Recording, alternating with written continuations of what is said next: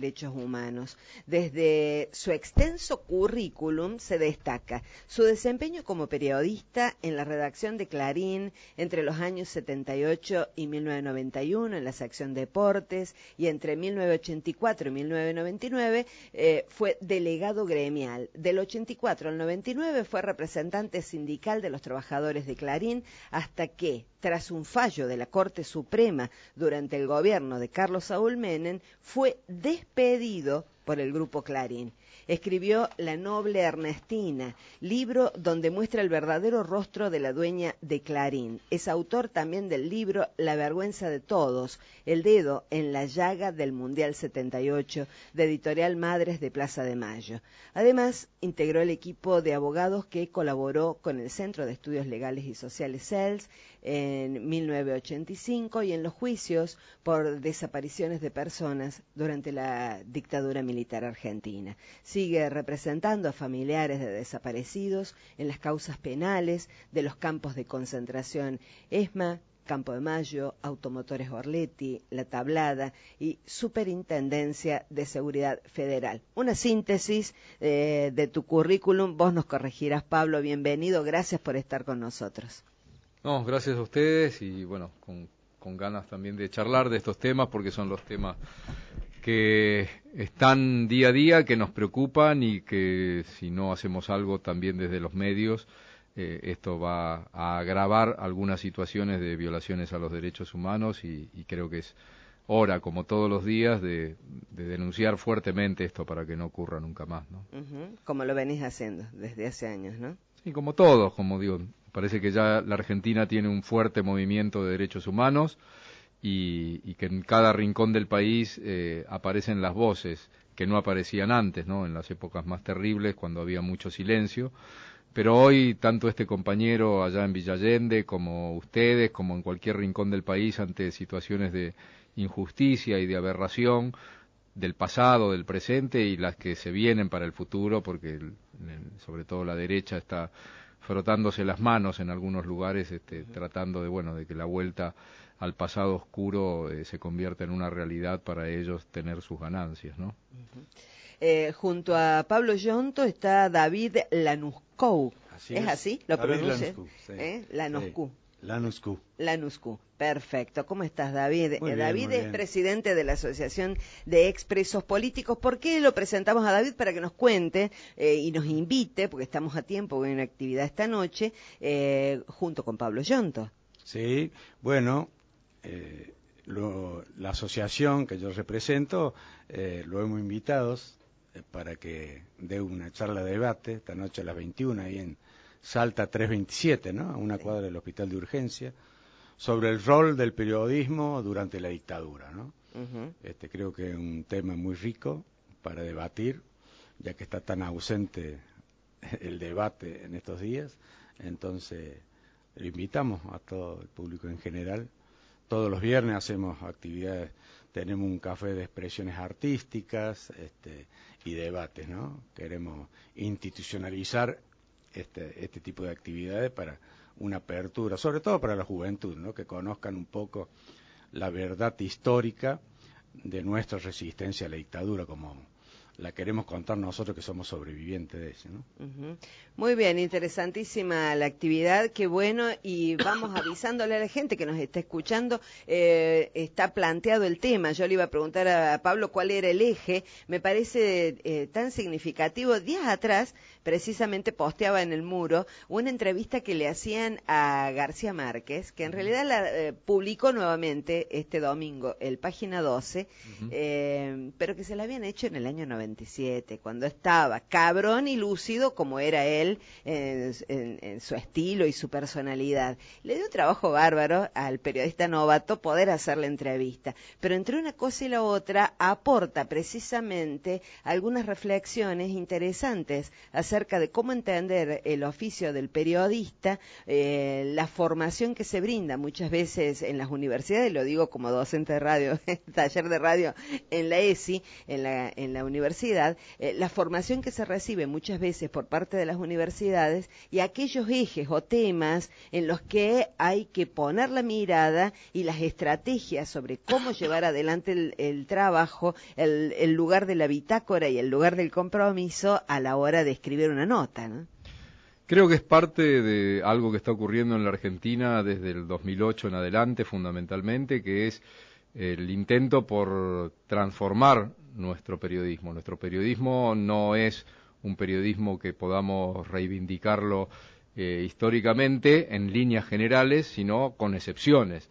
Es decir, la regla de nuestra prensa ha sido durante décadas eh, la mentira, el estar a favor de los sectores del privilegio, de los sectores de la corrupción, de los sectores antidemocráticos, de los sectores más oscuros de la sociedad. Esa ha sido la regla en todo el país, en los medios nacionales, en los medios provinciales, en los medios locales. Con las excepciones que nos enorgullecen, por supuesto, y que son las que queremos rescatar, eh, en, cada, en cada provincia, en cada pueblo, hay periodistas que han resistido, han periodistas que han estado en la defensa de los sectores populares, de los intereses de las mayorías populares, eh, en la defensa de nuestra Latinoamérica y no en la mirada puesta eternamente en Europa. Y, ese es el periodismo que creemos que empieza a cambiar en varias ciudades del país, en varios medios de comunicación y sobre todo en una juventud estudiantil que quiere transformar la comunicación en la Argentina y que no sea una comunicación dependiente. Eh, cuesta todavía porque estamos moldeados, todos fuimos moldeados en un sistema de comunicación y de periodismo que responde a un modelo que es, por supuesto, el modelo de los grandes capitales. Exactamente, es, el eje de la comunicación hegemónica. Exacto, que es la noticia es una mercancía, básicamente. Entonces es poner en la tapa, poner en la pantalla lo que más vende, lo que más rating trae, porque el rating me va a dar publicidad, guita, fama, venta de diarios, venta de esto, lo otro. Eh, y esa, la ruptura con ese concepto no es fácil, no es fácil porque digo, todos, a todos nos formaron la cabecita de esa manera y el, compromiso del periodismo, que el, periodismo nació con un rol político y eso es lo que queremos recuperar, por eso se enojan mucho cuando se habla del periodismo militante y como si alguien como si estuviésemos contando algo del planeta Marte. Todos los medios en el mundo nacieron como medios políticos. Roberto Noble cuando funda Clarín era, era, él era político y lo funda con intenciones políticas y lo mismo Bartolomé Mitre con La Nación, así que que no vengan a joder con eso de eh, neutros e independientes. Lo que le agregaron a ese tema cuando descubrieron que el periodismo empezó a hacer negocio y hoy es súper recontra negocio los medios de comunicación, eh, le agregaron esa ambición por la guita que fue corriendo y dejando de lado la naturaleza esencial del periodismo, que el periodismo es no solo informar, sino dar opinión, fijar opinión, y bueno, esto que estaban haciendo ustedes hoy, eh, e, esta aberración, esta barbarie que ocurrió en Villallende, que no es más que la expresión de, algún sector de la sociedad que todavía quiere eh, imponer este, esto que es terrorismo, esto es terrorismo de Estado, digo, en sus expresiones tal vez más reducidas, pero esto es terrorismo de Estado, imponer al Estado policial desatando este terror y sobre todo este terror hacia una clase social, porque esto no lo hacen, digo, cuando detienen autos porque les falta el documento y el que maneja maneja un este, Mercedes-Benz, eh, no lo sientan, lo sacan, le ponen una campera y le hacen un corralito con las vallas. No hacen eso, ni llenan la, los countries, este, que si te pones a controlar eh, a la gente que sale de los country vas a encontrar a más de uno eh, que le falta el flojos de papeles. Yo cuando escuché, eh, bueno, no conozco detalle por detalle de las normas procesales y contravencionales de aquí, pero recién el compañero que hablaba desde Villallende decía que a un joven que estaba en la parada o a una joven la habían detenido porque no tenía documentos. Eso no existe más en la Argentina. Eso es ultra recontra anticonstitucional. Claro, pero acá tenemos el código de Por eso, pero lo diga el código que lo diga, ese código es y que y que se siga aplicando eso, eh, la verdad que es una aberración y ojalá, bueno, los eh, abogados buenos de Córdoba, los periodistas buenos de Córdoba como ustedes, digo, no se cansen de denunciar esto, porque no puede ser que retrocedamos este, 40 años a un país en el que un policía sin identificación, como estoy viendo acá, que es otra violación este, terrible a la legislación que eh, establece específicamente en cuanto a normas de seguridad, que los todas las fuerzas de seguridad tienen que tener identificación con su nombre y apellido, no con el cuento ese que se ponen algunos que se ponen P. Pérez. No, tiene, si se llama Pedro Pérez, tiene que decir Pedro Pérez. Y en todos los policías. Y eso, bueno, es, algo que todavía está costando mucho en la Argentina. Pablo, quería, eh, siguiendo un poco desde tu especificidad, porque no solo, eh, como bien repasó el currículum Judith, eh, una de las cosas por las cuales también se conoce particularmente tu trabajo tiene que ver con tus investigaciones y con tu rol de abogado en algunas causas de derechos humanos. Mm. Hay una centralidad, me parece, eh, y te quiero consultar tu opinión, que va más allá eh, estas investigaciones o la apertura de las investigaciones sobre los hechos más horrorosos de la dictadura, eh, de la última dictadura cívico-militar, que tiene que ver con una transformación que se logró en la Argentina, más allá de verificar los hechos de las víctimas y en el marco también de venir eh, a una actividad de los expresos, sino que esto permite una transformación política muchísimo más grande, abrir la posibilidad de investigar sobre lo que instaló la dictadura. Formás parte de los testigos de la causa papel prensa. Repito o, o redondeo la pregunta. Tiene que ver con cuál es la importancia, más allá de los hechos horrorosos de la dictadura y de las víctimas, de ampliar el debate en relación a la transformación político, institucional, económica de la Argentina. La importancia eh, se sintetiza claramente en dos palabras, el nunca más. Nunca más es la expresión que nosotros tenemos como sociedad que lograr que ocurra eh, estamento por estamento de la sociedad.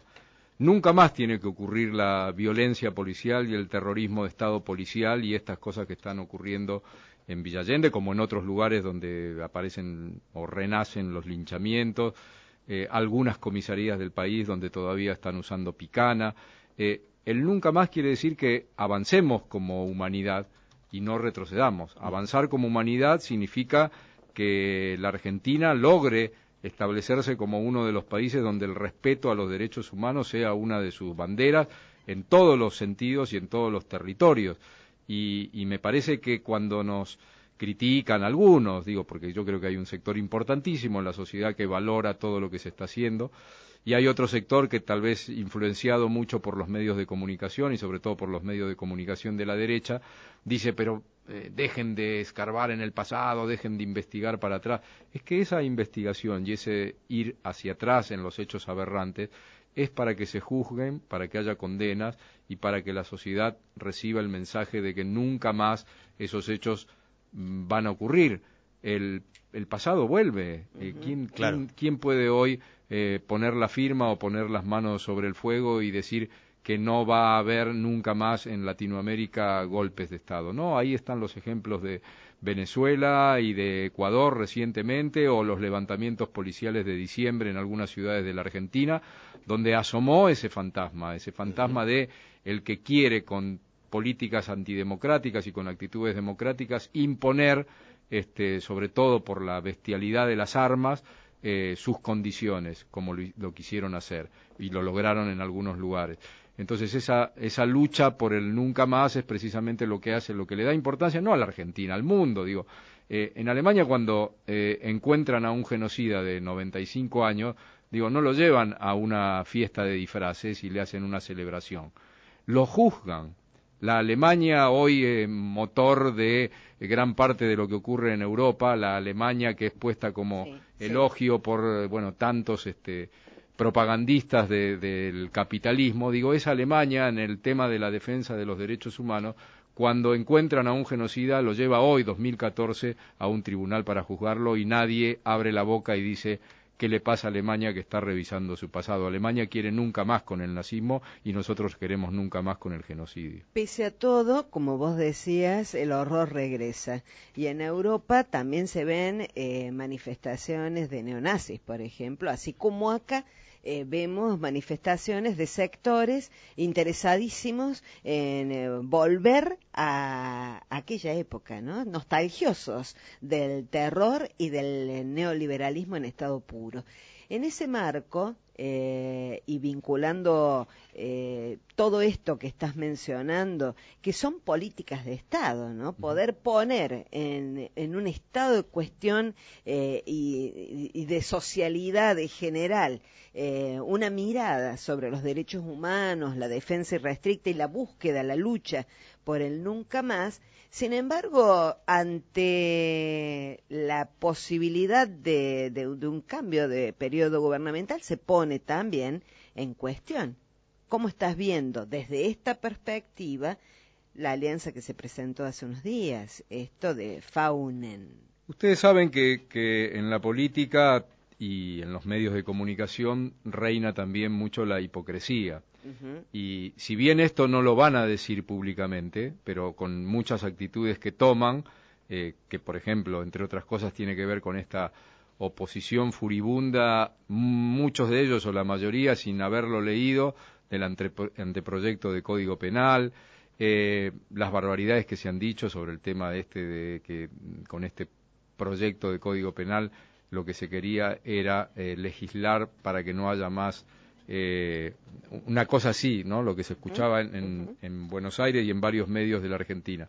Eh, porque ahora van a salir libres todos los presos, entonces no sabían de cuando les preguntabas y de dónde sacaste eso, de qué artículo lo sacaste, pero ese es el discurso hipócrita que hay, ¿no? Que hacia en su plataforma electoral o en sus eh, discursos lindos ante la tribuna eh, por supuesto hablan del respeto de la democracia, del respeto de los derechos humanos. En sus actitudes se ve claramente que no y además en sus compromisos políticos y en sus alianzas que tejen, la tejen con los sectores más reaccionarios y conservadores, digamos. Eh, a mí no me da ninguna garantía eh, ver a alguien abrazado a Luis Barrio Nuevo, un tipo que en la democracia este, lo que quería era quemar urnas.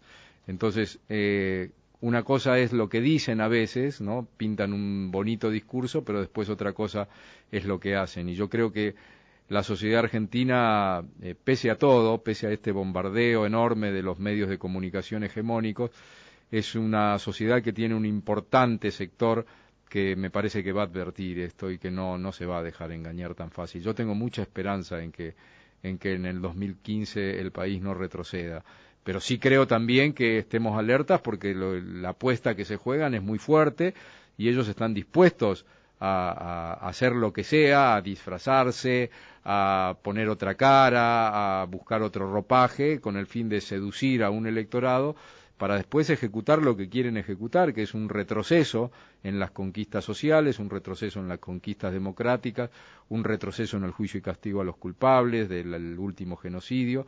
Digo, eso es lo que se viene y frente a eso, bueno, tenemos que los medios, los periodistas tenemos un fuerte compromiso, la militancia como la de David y, y la asociación y todos los organismos de derechos humanos acá, también, digo, no, no nos quedemos nada más que en el discurso, hay que hablar mucho con los jóvenes, hay que hablar mucho con los jóvenes, porque esto que, le, esto que ustedes están contando está pasando en todo el país, más que nada con los jóvenes.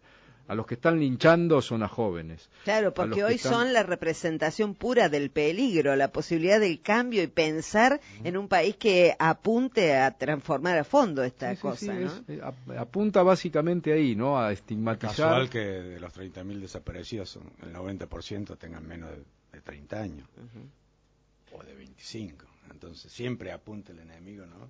Sí, la juventud. Son todas medidas preventivas, ¿no? Exacto, la juventud a la que muchos califican de, de, vaga, la juventud a la que muchos califican de perdida por la droga, esa generalización que lleva a que la policía haga esto, estas racias con jóvenes sobre todo. Y entonces... Pero, perdóname, hablando de la policía, yo creo que hace muchos años que la gente tiene que tomar conciencia que la policía en la Argentina no combate el delito, sino que lo administra. Entonces, si vos no tenés, y yo lo veo en mi pueblo, en Vialé, que hace años que estamos peleando con eh, la cuestión del narco, trafican junto a empresarios de la zona, eh, Vialé Macés, que es eh, uno de los centros de, distribución de la cocaína en el Valle Punilla, ¿no? Y eso está manejado por sectores de la clase política con la policía. Administran el, administran el territorio y administran el delito, claramente hay que ver cómo cambiamos eso, ¿no? Debatir eso. Los dejamos a estas afirmaciones, les pedimos que se queden un ratito con nosotros, les recordamos que eh, van a poder profundizar este diálogo eh, con Pablo Yonto esta noche a las 21 horas acá en la calle Salta 327, que es la casa de eh, la Asociación de Expresos Políticos, para que puedan estar en la charla. Se quedan un ratito, pero está Gerardo y quiero que Gerardo me este, dé un poquito de información y no sé si le quiere preguntar algo a Pablo. Bueno, vamos a hacer el repaso básico, que es recordar cuándo juegan los cordobeses mañana, Belgrano ante San Lorenzo por la fecha 16 de primera a las 15.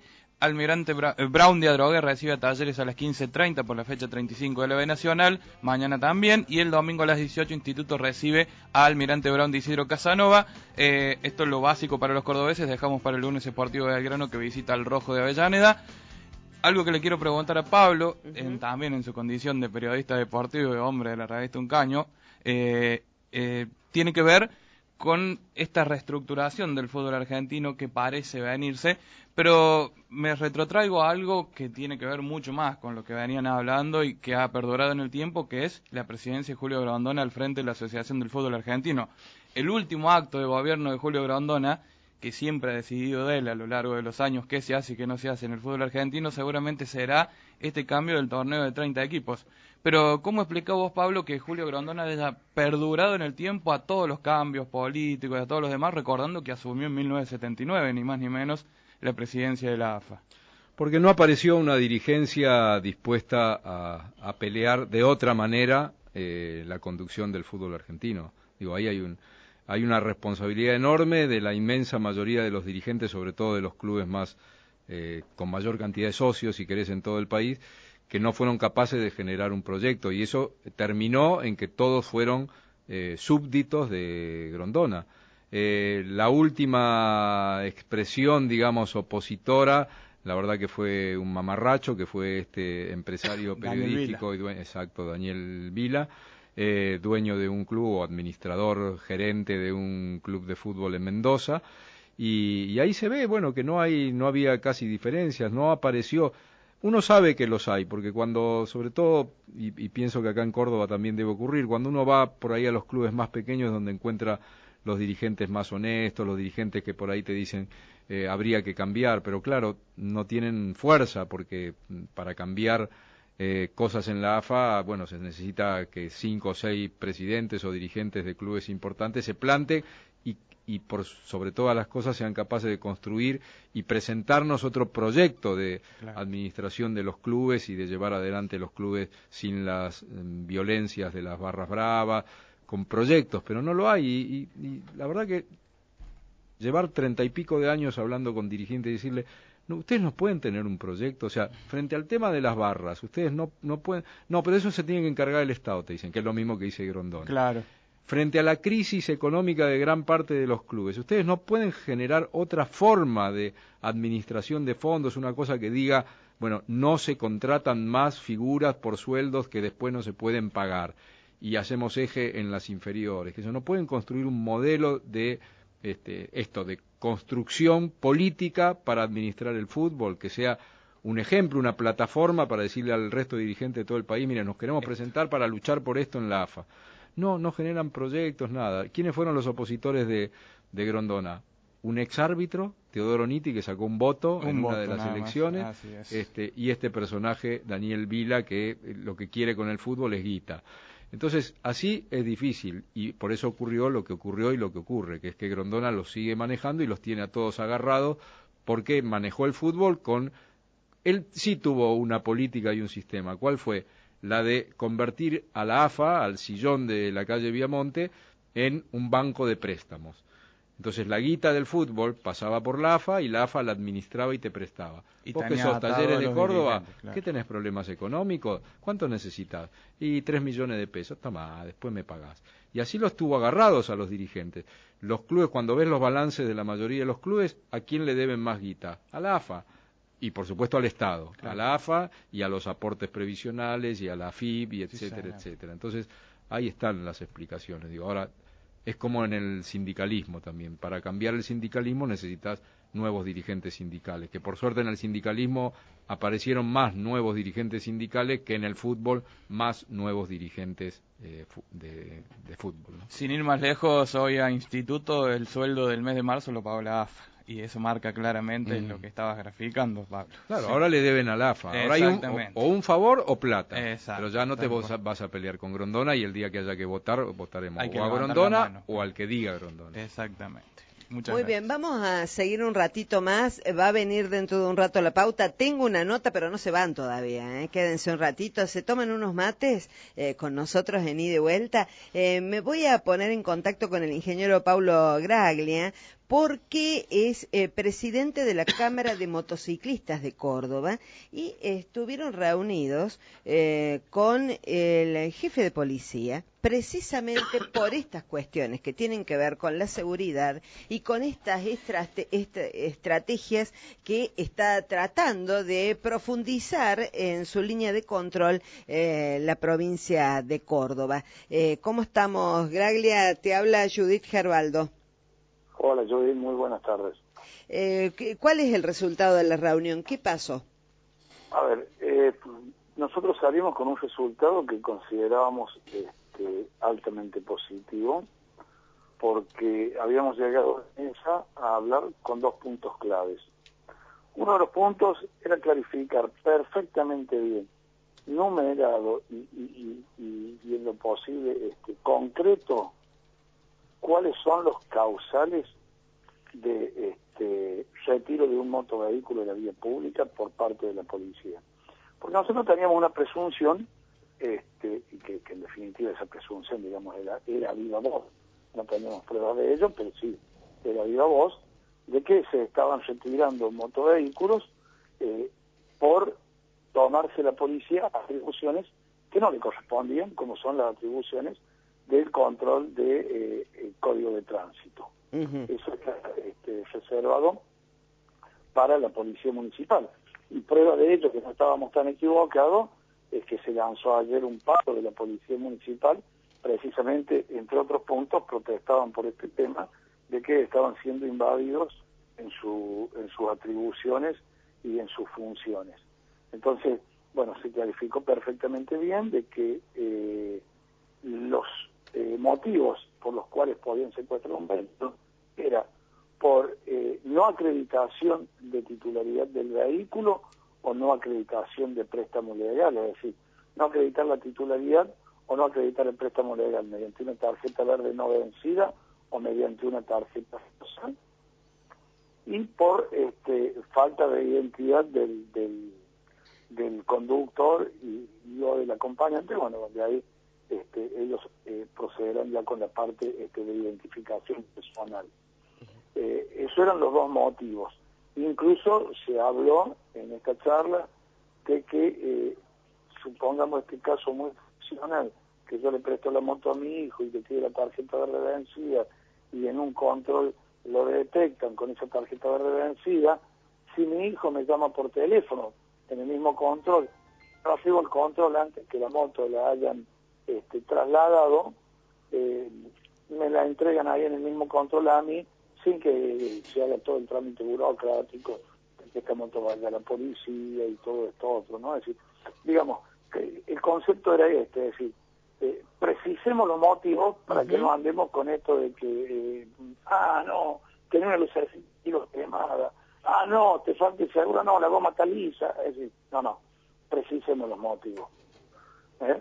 Ese era uno de los puntos. Y el otro punto, que no nos parecía menor, era un certificado de secuestro del vehículo. Claro. nada más ni nada menos que se llevaban el vehículo y le decían hasta luego. Y después el usuario de la moto tenía que decir, che, ¿está? Y, si el vehículo no ha llegado a estar en la comisaría, ¿qué comprobante tenía nuestro usuario, este, nuestro compañero motociclista, de que... Eh, ¿A quién se iba a quejar, Graglia, no? Seguro. Graglia, Manuel Bomecker lo saluda. Quería hacerle una consulta. Claro, ¿cómo estás? A usted se lo vio en algunos medios luego de la reunión, eh, valorando algunas cosas positivas de la reunión. Ahora me interesaba volver a la entrevista que nosotros tuvimos con usted eh, antes de la reunión con Suárez, eh, donde usted salió fuertemente a denunciar eh, la cuestión discriminatoria que tenían estos operativos policiales, esta cuestión estigmatizadora de eh, los retenes policiales a todo aquel que anduviera en motocicleta. Eh, ¿Qué pasó re- respecto de este tema, esto que usted planteaba fuertemente, y cómo salió Bueno. Suárez luego de la reunión sobre este tema? En, en estos temas, eh, eh, lo que se habló dentro de la reunión fue, primero, eh, abolir del vocabulario la palabra motochorro. Bueno, que ya está instalado, ¿no? Bueno, pero el jefe de policía se comprometió a no usarla él más. Es decir, al menos vamos empezando por algo, ¿verdad? Porque es feo que el jefe de policía diga los motochorros y entre el motochorro y el motoquero y el motociclista tenemos un paso. Entonces, eso contribuye a la estigmatización nuestra. A partir de ahí se comprometió él a utilizar el término de eh, los delincuentes que usan la moto para delinquir, o los delincuentes, como cualquier otro delincuente, pero no estigmatizarnos ya con la palabra motochorro y no ponernos el sello sobre la cabeza del motochorro. Otra de las cosas, eh, dentro de, de- de- de estos controles este, excesivos, como nosotros le llamamos, es decir, no tenemos problema al control. El control por el control mismo, por la seguridad de cada uno de nosotros está perfecto. El control excesivo es lo que está mal. El control persecutorio es lo que está mal. Y más cuando no teníamos en claro los motivos del secuestro del bien. Es decir, cuando no tenemos en claro los motivos del secuestro, y siempre le buscaban, como les digo a ustedes, y la goma está lisa. ¿Qué es una goma lisa? Y si- no sé, porque si no tengo con qué medir, no puedo detectar. Entonces, si te buscaban siempre, eh, como nosotros denominamos normalmente, le cogían el árbol permanentemente, ¿no? Hasta encontrar algo para, bueno, al, al puntualizar esas cosas, ya digamos como que va quedando más arreglado. Y el otro tema eh, se generaría, o se generó, teóricamente, hoy tendría estar vigente todo eso, que lamentablemente yo no he podido ver ningún control en el día de hoy, y por ahí me han dicho que no están este, eh, actuando de esa manera la policía, lo cual ya nos estaría denotando algo mucho más grave, después lo hablado y lo conversado ayer, se generaría una oblea para que al trabajador, a, a todo el mundo, cuando le hagan el primer control diario, le entreguen una oblea. Con esta oblea, cuando al segundo control, ya se sabe que ese vehículo y esa persona ha sido controlada, entonces no se le hace toda esta tarea persecutaria, toda esta, esta, esta persecuta sobre la cabeza. A partir de ahí, esos dos o tres cambios de, de conducta, es decir, eliminando la palabra montochorro, clarificando los motivos concretos de secuestro de vehículos, concreto. ¿verdad? Y eliminando esto de que, de que te paro cada cuatro cuadras porque te quiero parar y nada más, sino que ya habiendo una oblea de por medio, ya esto otro, eliminando, entonces, digamos, ya de esta manera iría mejorando en parte la cosa. Claro, ahora- el- la estigmatización que tenemos sobre la espalda no se levanta de un día para otro. Bien, Pablo. Acá eh, tenemos. la participación de Pablo Yonto, que está acá como invitado en estudios, pero aprovecha para eh, ejercer el oficio de periodista. Eh, Pablo, buenas tardes. Pablo Yonto. especialista, Pablo. ¿Qué tal? Pablo Yonto es mi nombre. ¿Cómo estás, Bueno, estoy de paso por aquí, por Córdoba, y, y una curiosidad. ¿Cuáles son las normas que, que aplica, digamos, el, el policía que está ahí en el retén o en los retenes para hacer todo esto que, que usted acaba de relatar? O sea, que- ¿en qué se basa? eh? Bueno, a- a- ahí se está basando en el- eh, la identificación de la persona Y este, en, en la demostración de la, de, la, de la titularidad del bien como que estamos eh, sobre un bien registrable. Hasta ahí, dentro del, del poco conocimiento nuestro, no somos especialistas en el tema, pero hasta ahí, digamos, estaría bien. El otro problema que nosotros estábamos teniendo era que este, eh, se iban mucho más allá de eso. Es decir, al, al no especificar claramente, estaban cometiendo, a ver, no hablemos en criollo, estaban cometiendo un abuso de poder. ¿no? Es decir, desde el momento en que le quitan una moto porque le falta el espejo y no tiene facultad de control de tránsito la policía, ya estaba cometiendo un, abuso de poder. Pero ¿con qué nos encontramos frente a ese abuso de poder? Que al no entregarle al usuario un comprobante donde figurar el motivo del secuestro del vehículo, está este, cometiendo un delito. No, tenemos nada concreto nosotros para quejarnos, ni para iniciar una acción, ni para ni para hacer nada, ¿verdad? se, nos estaba llevando, hablando en criollo, como vaca al, al, a nosotros. Bueno. Sí, pero además lo que hablábamos acá es, digo, seguramente, además con una focalización social, porque no creo que, que hagan lo mismo, eh, no solo, como hablábamos hace un rato aquí, con los que manejan vehículos de alta gama, y tampoco creo que hagan lo mismo con los que manejan motos de alta gama. Seguramente la mayoría de las de quienes han sido víctimas de estos hechos debo creer, y corríjame usted, porque bueno, uno viene de Buenos Aires y por ahí tiene esta primera impresión, eh, deben ser seguramente eh, jóvenes trabajadores, deben ser gente más humilde que tiene una motito, etcétera, etcétera. A ver, partamos de la base que los usuarios de la moto, el 70% son trabajadores. Claro. Es decir, yo cuando defino el usuario de la moto, siempre digo, a ver, tenemos un 70% de usuarios que no anda en moto por elección, sino que se sube a la moto porque no tiene otra alternativa. Tenemos un 20, un 25% que anda todo el día en la moto porque es un apasionado, un loco, un enamorado de su moto, que le quiere más que a la esposa tal vez. Y tenemos un 5, un 10% que por ahí nos subimos a la moto, por ahí nos subimos al auto, según cómo está el día. Pero el 70% es la gente trabajadora y es porque no tiene otro medio. A ver, es la única forma que puede acceder mediante un crédito bastante blando a una propiedad que por 10 mil pesos cuesta eh, menos que un televisor y, con eso logra trasladarse, logra llevar el chico al colegio, logra llevar el chico al dispensario, logra eh, irse eh, a la cancha con sus amigos, logra tener una vida medianamente libre de manejar su horario y no depender ni del transporte público, ni de otro montón de cosas. Eh, eh, este es nuestro usuario de la moto en Córdoba, ¿no? Por ahí a lo mejor eh, en otros lados tienen otro perfil, pero nuestro usuario es ese. Bien, absolutamente claro, absolutamente claro quién es el usuario, cuál es la situación.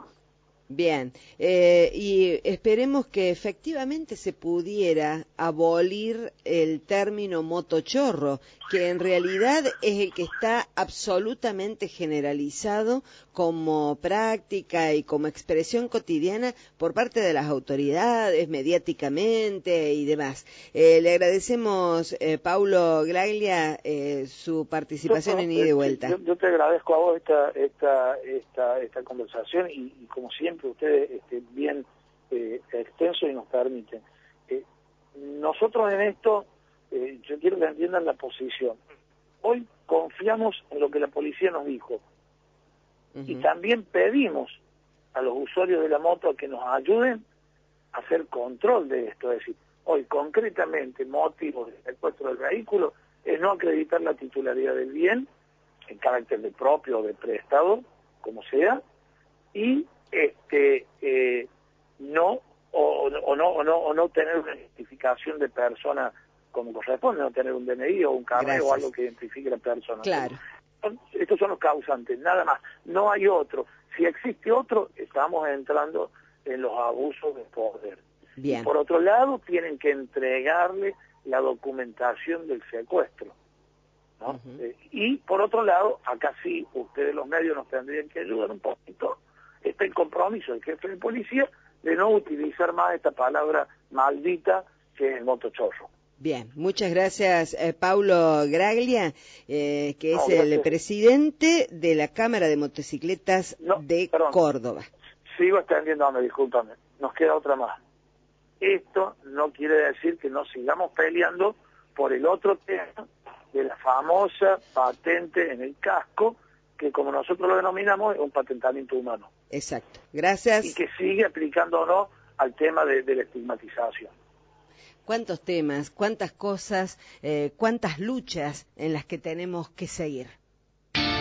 De lunes a viernes, de 18 a 20. Una revisión panorámica de los hechos. Ida y vuelta nacional. Ida y vuelta nacional. Para estar informado, hay un lugar más allá de las noticias.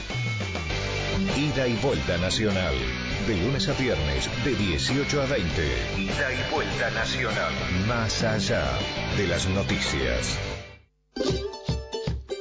Estamos acá. Todo el tiempo. Todo el tiempo. Todo el tiempo. Estamos en el aire. Estamos, acá. Estamos acá. Estamos acá. Despertás, despertás, caminás, trabajás. Y nosotros estamos acá. Nos acompañás. Nosotros te informamos. Acompañamos. Nos informás. Estamos en el aire de Córdoba. Nacional Córdoba. 750 AM. 100.1 FM.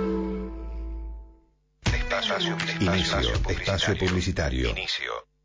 ¿Dónde estás? Conectate. LRA7.radionacional.com.ar Conectate. Todo el contenido de la radio en Internet. ¿Dónde estás? Audios exclusivos, materiales históricos, actividades del auditorio y enlaces con la red de medios de radio y televisión argentina. LRA7.radionacional.com.ar ¿Dónde estás? Conectate con Nacional. Desde este domingo vuelve a la radio pública el programa de los organismos de derechos humanos de Córdoba. Vuelve a Nacional. Pido la palabra y digo. Desde este domingo a las 14 horas, pido la palabra y digo por Nacional, la radio pública. Con mi abuela yo juego. Te estamos buscando Mi abuela. para que recuperes tu identidad, Mi abuela sí me cuenta cuentos y a la noche a veces me lee historias. la que te robaron, tu historia, la de todos. Cuando yo la veo a mi abuela, Tenemos mucho para contarte de tu historia, de tu me familia. gusta la casa de mi abuela. Te estamos buscando entre todos. Porque mi abuela... Recuperar la identidad, recobrar la historia, los recuerdos, el pasado, el presente y el futuro. Por todo eso, No sé, porque es mi abuela y me gusta que sea mi abuela. te estamos buscando. Las abuelas te buscan. Sos un tesoro perdido. Muy, pero muy, muy importante. Y si te encuentran, habrá muchas historias, cuentos, dulces, abrazos, mimos para dar. Las abuelas te extrañan. Las abuelas te buscan. Si naciste entre 1975 y 1980 y tenés dudas sobre tu identidad, acércate a las abuelas de Plaza de Mayo, filial Córdoba. Llámanos al 0351 421 4408. Escribinos a abuelascórdoba@gmail.com. No sé. Entre todos Te estamos buscando. Soy Lucio Carnicer. Estás escuchando Nacional. Estás escuchando Ida y Vuelta Nacional. En la radio pública tenés la palabra. RN Positivo. De lunes a viernes, de 9 a 12, Claudio Orellano, Paula Hernández y José Arismendi hacen circular la palabra en la mañana de la radio. RN Positivo. Diversidad de enfoques y una profunda cobertura de la realidad local, nacional y latinoamericana. RN Positivo.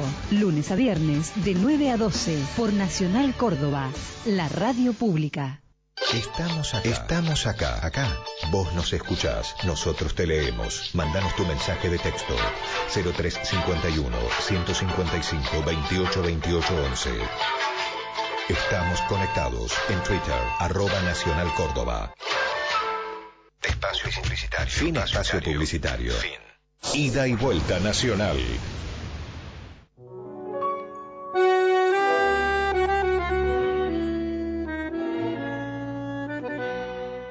Malena canta el tango como ninguna y en cada verso pone su corazón. A sus del suburbio su voz perfuma. Malena tiene pena de bandoneón, tal vez. Allá en la infancia su voz de alondra como ese tono oscuro de callejón.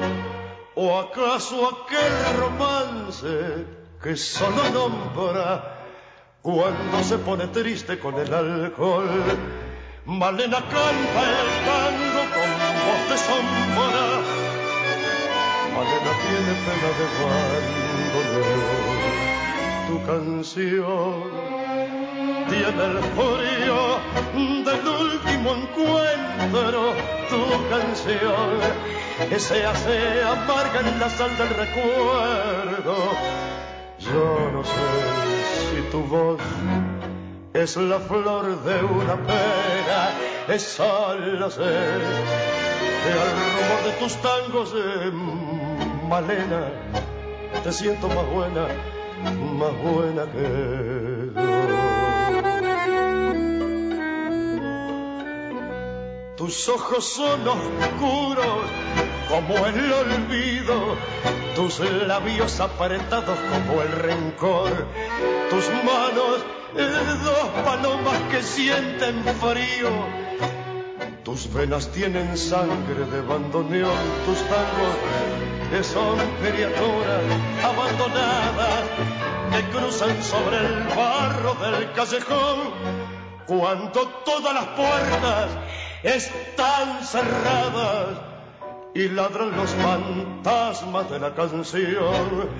Malena canta el tango con voz quebrada. Malena tiene pena y de abandono. Qué belleza, el tangazo de las siete con Roberto Goyeneche y Malena. Villarruel, Carbaldo, Vomecker, Murúa, en ida y vuelta nacional. Una pregunta para Pablo Yonto, si me la puede responder. ¿Cuál es el primer método que utiliza el capitalismo internacional para penetrar a los pueblos? ¿Cómo se llama? Quisiera que me desburre de eso. Admiro mucho este personaje. Eh, necesitaría que me respondiera. ¿Cuál es el primer método que usa el capitalismo para penetrar a los pueblos? Hablamos ya de rodito. Judith, Hugo de Villapose. Creo que una persona se harta de tanta basura.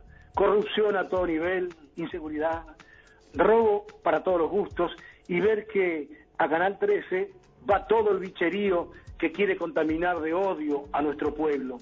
Yo he decidido estar en la vereda de los que aman, con esa gente que llenan plazas con sus niños, sus bebés, cantando, bailando, en una patria que progresa, gracias a Néstor y Cristina.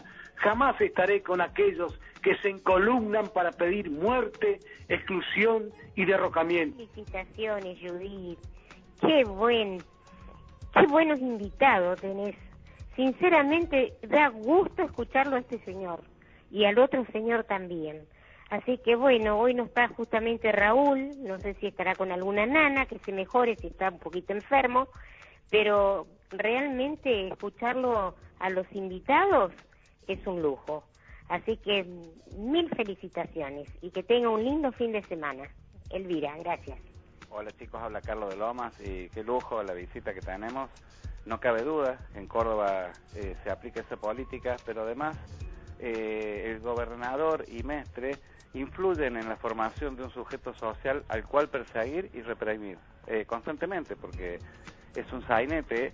Acá este, eh, sabemos que las cosas siguen pasando y esta violencia hay que escuchar las palabras de Petete Martínez, por ejemplo, después de un cacerolazo diciendo nosotros fuimos por nuestras ideas, no por el porro y el chori. Así que tenemos nuestro Ruanda pequeño acá también. Gracias, hasta luego.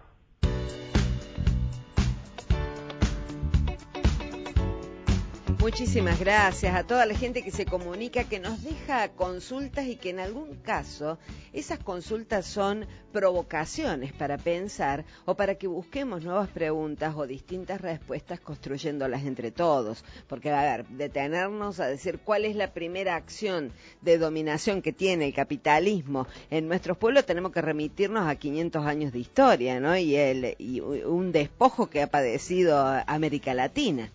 Sí, como no lo tenemos al compañero que hizo la pregunta aquí, eh, debo interpretar que su pregunta fue más eh, para lo que está ocurriendo desde hace ya unas décadas, que es los medios de comunicación como primera herramienta de, de acción del capitalismo para, uno, desatar la furia de consumo, eh, furia de consumo mundial que nos atormenta y que hace que, que todo el mundo quiera comprar, comprar, comprar, comprar, comprar. Y la segunda, bueno, eh, naturalizar un sistema injusto que tiene como base central la explotación del hombre. Y, y eso también naturalizado hace que, bueno, que nuestra sociedad tenga, por ejemplo, como una de sus cuestiones, no hablo de la Argentina, hablo en general de lo que pasa en el mundo, como una cuestión natural que tenemos empleadas domésticas y que quienes deben construir nuestras casas, nuestros caminos, nuestras autopistas, etcétera, sobre todo deben ser paraguayos, bolivianos o peruanos y quienes deben estar en los lavaderos de los autos deben ser también peruanos sobre todo, etcétera. Todas estas cuestiones naturalizadas, bueno, tienen que ver como con el, este sistema de, de penetración muy fuerte que tiene el capitalismo hoy, que es los medios de comunicación hegemónicos. Bueno, fantástico. Fantástico. Tenemos un montón de mensajes, consultas, cosas que han llegado vía Facebook y Twitter. Vamos con eso, Manu. Así es, la incapacidad de Mestre y sus funcionarios es inaceptable. Deberían estar en el corralito realizado en un operativo policial. ¿Quién es más choro? ¿Los que lo hacen con un arma o los funcionarios provinciales y municipales? Dice Ernesto al 155 28 28 11. Silvia Salamone dice un saludo afectuoso al compañero Pablo Yonto, militante por la memoria, verdad y justicia y felicitaciones por este programón. Muchas gracias, Silvia. Un abrazo grande a Silvia, una compañera luchadora también por la memoria, la verdad y la justicia. Seguimos con los mensajes que llegan al celular de la radio. Todo vale un uni- todo vale. Un uniforme les da derecho. Después del corralito, ¿qué viene? Ya les exigen un número, falta el tatuaje, repudio, maldigo y rechazo esta cruzada nazi. Miriam de Villa Retiro. Vía Twitter, Fernando Rosso nos envía un, eh, un video que dura 26 minutos más o menos, lo vamos a chequear y después lo compartiremos. Durísima denuncia de familiares de gatillo fácil contra la policía de la Sotista. En Villa María, un policía le desfiguró la cara a un joven que salía de una fiesta. No son excesos individuales, sino una política de la sota, dice alguien que no firma el mensaje. Jordán Mediot dice la policía de Villa Allende y la de Córdoba es un muestrario de burros con uniforme azul con la diferencia de los asnos asnos que son catedráticos al lado de estos. Perdón, Córdoba sigue siendo una isla. Nadie sabe lo que pasa aquí o yo soy muy idiota. Aquícito nomás ponen y exponen a jóvenes por portación de rostro, gorra, abuso, etcétera. Parece que en Buenos Aires ni se enteran. Gracias. Yadu- Judith y Raúl por decir lo que nadie dice. Miriam de Villarretiro. Me parece que lo de Buenos Aires te están tirando un palo, No, Pablo. No, no, no, lo que estamos eh, eh, viendo aquí en Villallende, que, que es reflejo de lo que sucede en muchos pueblos de la Argentina y ciudades de la Argentina, en, en Buenos Aires multiplíquenlo por 100. Este, eh, digo, voy, voy a otro ejemplo. Eh, no sé cuáles son las normas aquí eh, respecto de los automóviles. En Buenos Aires está prohibido que los autos usen vidrios polarizados. Está prohibido. No pueden usar vidrios polarizados porque impide al peatón, a, bueno, al ciudadano común de a pie, eh, visualizar quién va dentro de ese auto por cuestiones de accidentes viales, etcétera. ¿Totalmente Bueno, polarizado o fragmentariamente polarizado? Eh, el que el polarizado que impide ver Ese al negro, conductor que puede ser el que le ponen ya casi brea o el medio que también te impide ver. Ahora cada vez hay más autos de alta gama polarizados dónde está la policía ahí la, la municipal la que sea. Eh, y ahí se ve otra vez la cuestión de estigmatización de clase claro cómo vamos a detener a una 4x4 o a un lujoso auto polarizado. Pero sí, a un chico que va en moto y bueno, esto lo que decía recién eh, Paulo, ¿no? Eh, la goma lisa, etcétera, que está mal, digo que tenga la goma lisa, pero si vas a hacer eso, hacelo con todos y fíjate las faltas que cometen todos. Pero bueno, ya sabemos que la policía todavía necesita una transformación y una revolución en todo el país. Es, es, parte del tema, ¿no? Una revolución y una transformación en todo el país. Qué, claras esas expresiones. Hay mensajes que han llegado que creo que son para vos, Pablo. Los escuchamos brevemente y seguimos. Eh, una cosa quiero decir, o sea, ¿cuándo nos vamos a terminar de dar cuenta de que esto de, las, de los controles de las motos no es la seguridad, sino tratar de hacer lo imposible para que el- el trabajador tome ómnibus? O sea, es la forma de reprimir para que tome la gente y vuelva a tomar ómnibus. Pablo Yonto, un grande, una persona inteligente, una persona que sabe lo que dice y coherente con lo que hace. No creo que sea un dicho domesticado de los medios clarinistas. Felicitaciones, Judith. Hugo de Villa Pose. Chao, hasta mañana. El capitalismo, bueno, Fernando habla de Laguna Larga. El capitalismo entra en los pueblos por, o por fuerza de las armas, por fuerza del gran capital, que tientan a cualquiera. Voy a hacer una aparte de esto una aclaración. No entiendo cuando es de centro, de izquierda, un, un, un, gobierno, cómo tiene tantas sociedades con empresas capitales. Yo eso no lo voy a entender nunca. En el degradé de los grises, esta, esta especie va a desaparecer. Un beso. Bueno, eh, muchísimas gracias. Tantos mensajes. Acá Antonio dice, es una gran alegría estar del mismo lado que Pablo Yonto, es escucharlo y suscribir sus palabras. Un abrazo. Bueno, la gente se siente identificada. Aparte, escuchábamos los mensajes o, las redes sociales que nos permiten acercarnos a tanta gente del interior y esta realidad que eh, hoy tematizamos en una ciudad y en un caso, el de los chicos en eh, Villa Allende, que lamentablemente se reproduce con otros nombres o con otros sistemas en distintos puntos del país, ¿no? Y que son eh, los temas que tienen que ver con los derechos humanos en la actualidad, Pablo. La pelea por los derechos humanos tiene mucho que ver con esto y cuando todavía algún sector de la sociedad cree que el tema de derechos humanos es hablar de lo que ocurrió en la última dictadura cívico-militar, bueno, no nos cansaremos de repetir que la lucha por los derechos humanos es centralmente la defensa de una declaración de los derechos humanos que hizo la humanidad, que hicieron la inmensa mayoría de los países y los estados a partir de 1946, del final de la Segunda Guerra Mundial. Ahí se plasmó, luego de la barbarie de la que fue capaz de caer la, humanidad toda, en la Segunda Guerra Mundial y en el Holocausto, ahí se plasmó para todos los países del mundo el, eh, la Declaración de los Derechos Humanos. Y ahí están todos los derechos humanos que nosotros defendemos, la vida, la libertad, el derecho a la educación, el derecho al trabajo digno, el derecho al descanso, el derecho a la identidad. Esa es nuestra defensa por los derechos humanos. Y por eso cuando nosotros decimos no a este episodio en Villallende, que es no a los linchamientos en el resto del país, que es no al abuso del poder policial, es porque, eh, tal como decía Bertolt Brecht en sus en su anuncio profético, es que sí, algún día te va a pasar a vos. Entonces ese día que te pase a vos o que te pase a tu hijo, te vas a acordar de que cuando vos pedías linchamiento, de que cuando vos pedías mano dura, de que cuando vos pedías gatillo fácil, de que cuando vos pedías pena de muerte, el día que te tocó a vos va a ser tarde, el día que le tocó a tu familia, a tu pibe, que se iba de, de, se iba a bailar y lo cagaron a trompada a los patobicas o se iba de un baile y se puso la gorrita y le dispararon de atrás porque lo confundieron, eh, ahí te vas a acordar y vas a agarrar el librito de la Declaración de los Derechos Humanos y entonces vas a decir, sí, yo también me pongo a defender los derechos humanos. Yo sé que quedan eh, pocos minutos para eh, seguir con Pablo, porque se van a preparar la actividad acá en la calle Salta 327, hoy a las 21 horas. Está convocada toda la gente que quiera ir a esta charla, eh, donde más que charla se va a debatir, se va a reflexionar y se va a pensar el sentido, el rol de los medios, el sentido, el rol de los periodistas, el tipo de comunicación que queremos y, bueno, el rol que tuvieron durante la última dictadura militar argentina. Em, quiero mencionar dos cosas. Una, que eh, ya pueden ingresar a la página web de Radio Nacional. Araceli Maldonado ha estado trabajando y ha eh, subido toda la información. Incluso allí mismo vamos a estar subiendo dentro de un rato todo este diálogo que hemos tenido con Pablo Yonto y con David Lanuscu, que nos está acompañando. Eh, Manuel.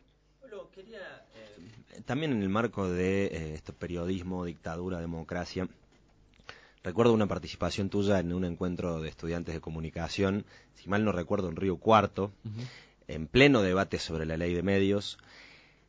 Hay algo que imagino que tiene que ver con el conocimiento, con ir estudiando, con ir conociendo, que vos tuviste algunos matices respecto de la posición sobre la ley de medios o sobre que, que- digo, y lo, lo valoro positivamente en este sentido. ¿Cómo ves hoy la disputa eh, sobre la ley de medios eh, y que me parece que tiene clara vinculación con la temática del periodismo y en la época de la dictadura? eh, y en particular te, te pu- puntualizo en, esencialmente la pregunta. Hay como una caída de la presencia del debate sobre los medios en la sociedad. Ah, Yo tengo por lo menos la sensación de que no se está discutiendo como 2009 y los primeros tiempos de, de la discusión sobre la ley de medios. ¿Cómo estás viendo esta situación en este momento?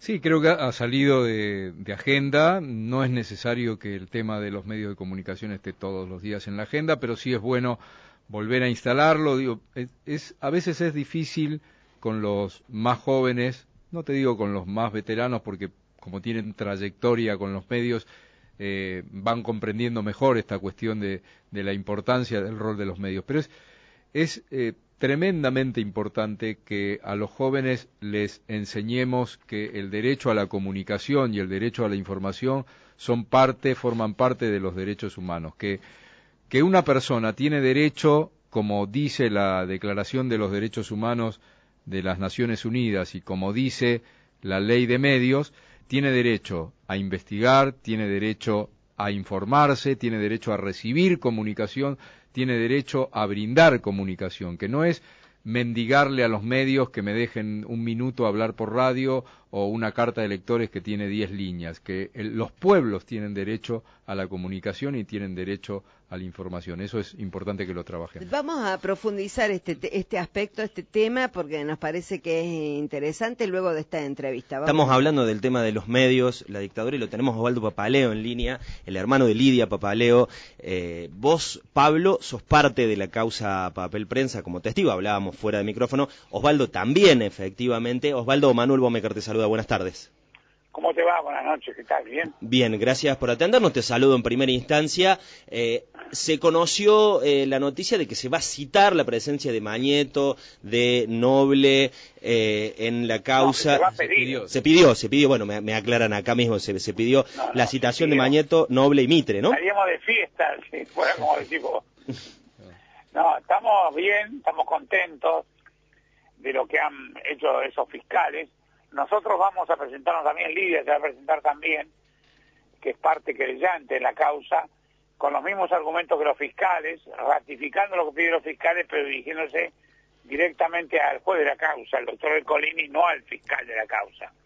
A ver si podemos agilizar lo que sería un hecho histórico, realmente que esta gente tenga que declarar en un delito de lesa humanidad como es lo constituye el tema del traspaso de acciones de papel prensa. Eh, estamos esperanzados porque además estamos en un contexto, eh, yo diría, muy auspicioso. La presencia ayer en tribunales de Bahía Blanca de Antonio Mazot, un reconocido militante de la ideología de los genocidas, responsable aparentemente de la desaparición y muerte de dos dirigentes gráficos que trabajaban en el diario La Nueva Provincia, nos pone un contexto interesante, valioso, emocionante, para todos los que siempre bregamos para que los responsables civiles de la dictadura militar también tengan que rendir cuenta de su accionar, ¿no? Eh, Osvaldo, eh, ahí tiene un significado particular papel prensa esta causa, eh, no solo en términos de lo que significó el arrebato eh, a Greiber, a ustedes, a la familia Papaleo, de estas acciones, etcétera, sino de apropiarse de la mayor productora de papel de diario, de papel de celulosa del país, eh, en términos del debate sobre medios. Venimos charlando aquí con Jonto, que está escuchando y que está, por supuesto, invitado a participar de esta charla. Eh, la apropiación de papel prensa tiene un significado simbólico también en términos de las posibilidades de comunicación en nuestro país, ¿no?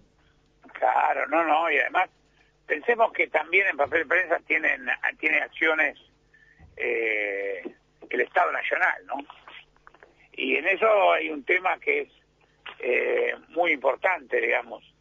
Estamos eh, dilucidando también la presencia del Estado Nacional con, con gravitación en la productora de papel más grande del país, obviamente, que regula eh, la actividad de la actividad, la actividad gráfica, de la comunicación, Pensemos que el costo del papel significa en el precio del diario en kiosco el 60%. No estamos hablando de una actividad menor ni un costo menor dentro de ese contexto. Estamos hablando de una cosa que es fundamental, que representa casi eh, la definición de quién puede o no sacar un medio de comunicación de esas características en medio de un contexto de un monopolio que se ha resguardado para sí todas las libertades o las premisas que valían y ha monopolizado esto, ¿no? Y ha regularizado, ha regulado en el ambiente periodístico el consumo de papel de para diario, ¿no? Entonces, claro, estamos hablando de un tema eh, muy importante. Yo diría que a partir del apoderamiento indebido con un delito de lesa humanidad de Karim de papel prensa, empieza a desarrollarse en el país su poder mediático, su poder de monopolio, ¿no? Digamos, no estamos hablando de una cosa coyuntural y, y de una empresa eh, no gravitante, una empresa que evidentemente tiene, por eso tiene el Estado participación, que tiene que ver con el, eh, la palabra, la libertad de expresión, las profundas convicciones democráticas de un pueblo, ¿no? Osvaldo, eh, Pablo Yonto te saluda, ¿cómo estás? Ah, ¿cómo te va? ¿Qué tal? Bien, bien. No, Osvaldo, te, quería preguntar porque a raíz de, eh, o a partir de lo que ocurrió con Mazot, que es un hecho importantísimo y ojalá que, que en la causa se pueda avanzar y que esta indagatoria luego se convierta en un procesamiento, pero hubo una reacción de las cámaras empresarias y, de, no solamente de las de Argentina, sino también de la, de la CIP. Eh, y evidentemente ahí se ve no la defensa corporativa empresarial de, bueno de personas que integran directorios de empresa pero eh, otra vez salir con ese discurso de eh, se ataca a la libertad de expresión no eh, claro. No no y además mira John yo te digo porque yo lo viví en carne propia. Yo estaba en un campo de concentración en el año 77 en el caso Grave en el puesto vasco. Estaba con nosotros Jacobo Timerman también detenido, y la Jacobo Timerman recibía la visita como interrogadores, como golpeadores, como torturadores de él, de los redactores de la revista Cabildo, de la cual eh, Antonio Mazote era secretario de redacción en el año 75, una revista ligada a la nueva provincia de Bahía Blanca, se imprimía en los talleres de la nueva provincia, la revista Cabildo, revista que en algunos momentos históricos de esa época llegó a tener una esvástica en la tapa, ¿no? Haciendo referencia a lo que es su ideología. Bueno, en esto que vos mencionás en la defensa, hay personajes como Santiago Covadós que sale a defender a, a, a Mazot, cuestionando el, presunto, eh, la presunta violación del derecho a la opinión por sentirse menoscabado por ser eh, convocado por un juez eh, nacional para ser interrogado sobre un delito de lesa humanidad. Sí, y ahí se ve, se ve el, cómo funciona la impunidad, ¿no? La impunidad de quienes tienen el poder del manejo mediático hegemónico, porque si un juez lo está citando y no precisamente por una infracción de tránsito, sino por una acusación gravísima, y la reacción es, en vez de decir, aunque sea la tradicional frase, bueno, que actúe la justicia, no, lo primero que dicen es persecución a los periodistas y persecución a la libertad de expresión, uno, bueno, ve cómo actúan y esto que se lo queríamos remarcarlo con vos que, que conoces. yo estuve hoy con, eh, estuvimos haciendo un plenario en Balcarce con el compañero vicegobernador, con Gabriel Mariotto, y vino gente de Bahía Blanca, y entre ellos el abogado de la región bancaria, que es más abogado de la parte querellante en el juicio a Mazot, y nos relataba que en, en los testimonios de, de ayer de Mazot, que duraron cuatro horas, donde se lo vio nervioso, eh, sabe ahora lo que es el poder de la libertad de expresión en serio, porque tiene que rendir cuenta de su accionar, y hizo unas descargas que los penalistas llaman habituales de los delincuentes comunes, ¿no? cargando sobre su madre, que está muerta, obviamente, hace dos años o tres murió la señora Mazot, que era dueña del diario La Nueva Provincia, la responsabilidad de conducción del diario para sacarse responsabilidades él. Y sobre su hermano, también fallecido, haciendo una operación, decía este, este abogado, que es muy habitual en el delito penal de los delincuentes comunes, cargarle el muerto al muerto. ¿Te das cuenta? La vieja historia. Bueno, en eso Mazot, la argumentación es que no tuvo responsabilidad de conducción dentro de sorpresa, cuando todo Bahía Blanca sabe lo que representa Mazón dentro de la nueva provincia, ese apellido eh, desgraciadamente ilustre para lo que convoca la prensa libre, ¿no? Y justamente saludo, aprovecho, eh, Papaleo le habla a Judith Gerbaldo. Eh, esta reflexión que consulto es para usted tanto como para Yonto, ¿no? Eh, referida a este entramado que eh, entramado entre medio, comunicación, poder y negocios eh, que se desarrolló desde aquella época y que se continúa en la actualidad y que han luchado a través de eh, los distintos gobiernos, particularmente con todas las transformaciones operadas en el decreto ley de la dictadura, el 22285, para profundizar la concentración de medios y bueno, todos los, los avances que se dieron que no apuntan nada más que a naturalizar un estado de cosas que eh, felizmente ha habido un debate y una lucha por la ley de medios que permitió reubicar la memoria sobre estos temas, ¿no? Exactamente, sí, yo estoy convencido. Sin ley de medios, sin el debate de la ley de medios, de las características que tuvo, no estaríamos hablando de libertad de expresión, no estaríamos hablando de los monopolios mediáticos que representan las corporaciones económicas como poder de decisión en la vida democrática argentina. La ley de medio es el gran escenario donde se planteó por fin esa la distintiva de donde el poder político enfrenta al poder mediático y corporativo de las empresas y entonces se hay, hay un debate acerca del rol del periodismo supuestamente con libertad de expresión sin ella digamos, lo que entendemos todo como expresión popular, claro, la ley de medios cumplió una función que va más allá del simple enunciado de una ley que regule la actividad de los medios audiovisuales.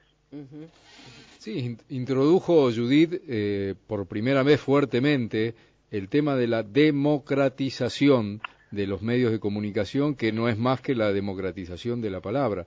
Y esto que debería ser algo reivindicado por todos, aún por los que concentran el poder, digo que, eh, que eh, en sus editoriales hablan tanto de república y democracia, eh, que deberían exaltar esto, porque lo que se pretende es que haya más voces, no menos voces.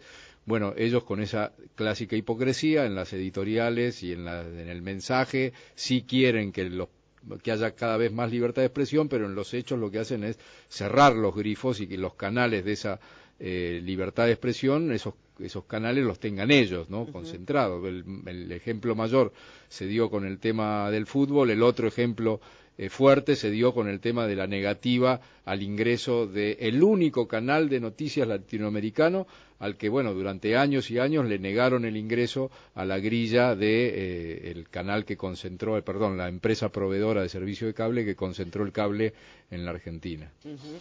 Eh, qué tema, a mí me resulta apasionante y continuaría por horas, pero este acá en Córdoba va a seguir más tarde con Yonto en la calle Salta 327 y seguramente ya como causa existencial en todas las acciones de Papaleo. Muchísimas gracias por esta comunicación con ida y vuelta nacional, Osvaldo Papaleo. Muchas gracias a ustedes, un abrazo a Pablo y muy feliz de que estén debatiendo esta noche en Córdoba, como hacemos en todo el país cotidianamente este tema que hace la libertad de expresión en serio y a la concepción de un proyecto de cambio que encabeza el gobierno nacional que a nosotros realmente nos conmueve y nos emociona. Muchas gracias. Eh, muchas un abrazo, gracias. Un abrazo, Osvaldo. Bueno. Ida y vuelta nacional. Nuestro compromiso. Amplificar ideas Estamos en Ida y Vuelta Nacional. Estamos en Twitter. Búscanos, pone arroba y después Ida y Vuelta NAC. Estamos en Twitter. Arroba Ida y Vuelta NAC. Estamos en Ida y Vuelta Nacional. Esperamos tu opinión. Sí, buenas tardes Judith. Bueno, emocionados con mi esposo de escucharlo a Yonto. Si tuviera la oportunidad iría a darle un abrazo porque realmente es un placer escucharlo, saber qué clase de persona es. Entonces, no mi pregunta, sí, pero no sé si es el deseo o qué. ¿Qué tiene que pasar para que la ley de medios salga? Porque mientras estén los monopólicos, eh, la amargura es permanente. Yo admiro a la Presidenta esa fuerza que tiene de seguir con tanta maldad, tanta destrucción. Bueno, bueno, sigo, soy María Cristina. Comentaba lo de la ley de medios, que eso amarga, aterra y deprime realmente. Pero pensando en la fuerza que tiene la Presidenta y lo que nos transmite, es lo que nos da un poco de ánimo. Con- tenemos 12 nietos y hay tres que ya son mayores de edad. Y gracias a Dios saben votar, están preparados. Bueno, un abrazo muy, muy, muy fuerte. María Cristina y Alberto. Chao. Y buenas tardes, Judith. Hola, Marcelo Altagracia. Eh, con respecto a los polarizados, creo que es eh, más que obvio que es totalmente discriminatorio. Eh, yo recuerdo hace un tiempo lejano, acá en camino a Ca- a Carlos Paz, tuvieron un auto de alta gama y adentro iba una pareja con joyas, eh, pesos, dólares, droga, eh, que no sé en qué quedó ese, tema. Creo que el motivo por el cual lo- no lo detienen es por eso, porque saben que van a encontrar eso. Y algún policía a veces se equivoca y lo hace. Un abrazo para todos y vamos con el proyecto nacional y popular. A la viejita que le cortaron los dedos para averiguar dónde tenía el dinero. Eh, No la mataron de casualidad, pero se ve sangre por todas partes, la torturaron, la maltrataron, 80 años te- tiene la mujer o tenía. Este, a esa no le violaron los derechos humanos, los choros. Yo creo que la mirada tiene que ser para los dos lados. Por favor, no, parcial- no parcialicemos, no hagamos fanatismo como los 70. Así, así no fue. Le dimos letra a los represores. No hagamos eso, por favor. El pueblo, al ver estas cosas, se puede, la próxima vez va a votar un gobierno de derecha. Esto es para Pablo, también habla Moya de nuevo. Eh, yo he estado leyendo a Fran Fanon y a, a Sartre y, vos sabés que la penetración que hace el, capitalismo sobre los pueblos que va a colonizar es mediante, mediante la música y la moda. Y cuando te comió por ese lado, te, te trasvasó, te, te, te reventó. Porque te hace empa- empanada la cultura, el lenguaje, la palabra. Hablo muy de Rodito. Chao, Pablo, y muchas gracias por estar acá. Chao, chicos.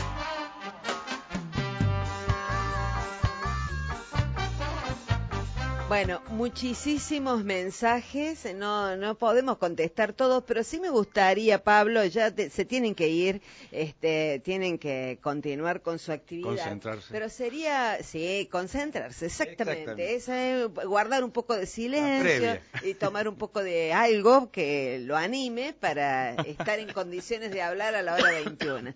Eh, no, no, digo, había una consulta en relación al tema ley de servicios de comunicación audiovisual, digo, La- para sí. mencionarla con precisión, sí. que está vigente. La ley Lo- está vigente, completa. Eh, ahora, la ley nos abre puertas a todos y nuestra tarea militante es en cada rincón que podamos lograr que esas puertas abiertas permitan el ingreso y si hace falta, si tenemos que empujar a los jóvenes para que pasen el umbral y entren a esto que la ley de medios abrió, que es la posibilidad de que construyamos productoras, radios, programas, canales, etcétera. Un llamamiento a todas las universidades nacionales y a todos los estudiantes a que fuercen la creación de canales, que hagamos muchos canales de las universidades nacionales, no uno, hay poquitos, Córdoba, La Plata, eh, ya están por, por hacerlo en la Universidad de Florencio Varela, digo, pero son poquitos, y ahí está el, el poderío y la fuerza, en esa juventud que tiene que construir medios de comunicación eh, que por la ley son obviamente audiovisuales, pero que empecemos a construir también medios en internet, medios gráficos, etcétera. Esa va a ser la forma de ganar la, esta batalla mediática en la que se tiene que imponer eh, la palabra de las mayorías. A mí qué me importa si el rey de España se fracturó la, la cadera, como fue noticia el año pasado en la mayoría de medios y canales. Digo, esa, esa noticia, la verdad, no, no nos importa. Yo no veo a la gente de Córdoba, de Capital, de los barrios, preocupada por la, la cadera del rey de España.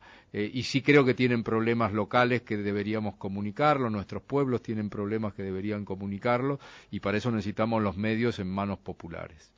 Muy bueno, muy bueno para despedirse. Gracias Pablo Yonto eh, por Gracias acompañarnos ustedes, acá en y de vuelta a Nacional y reiteramos la invitación para el cierre. A las 21 horas en Salta 327, en la sede de la Asociación de Expresos Políticos de Córdoba, así que los esperamos a, abrir este debate sobre un tema tan importante como es el papel que cumplieron todo el periodismo eh, durante la dictadura, ¿no?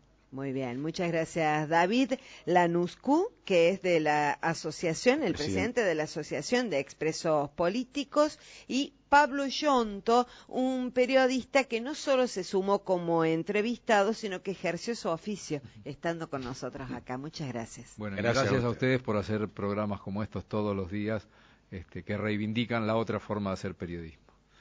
Gracias por el espacio.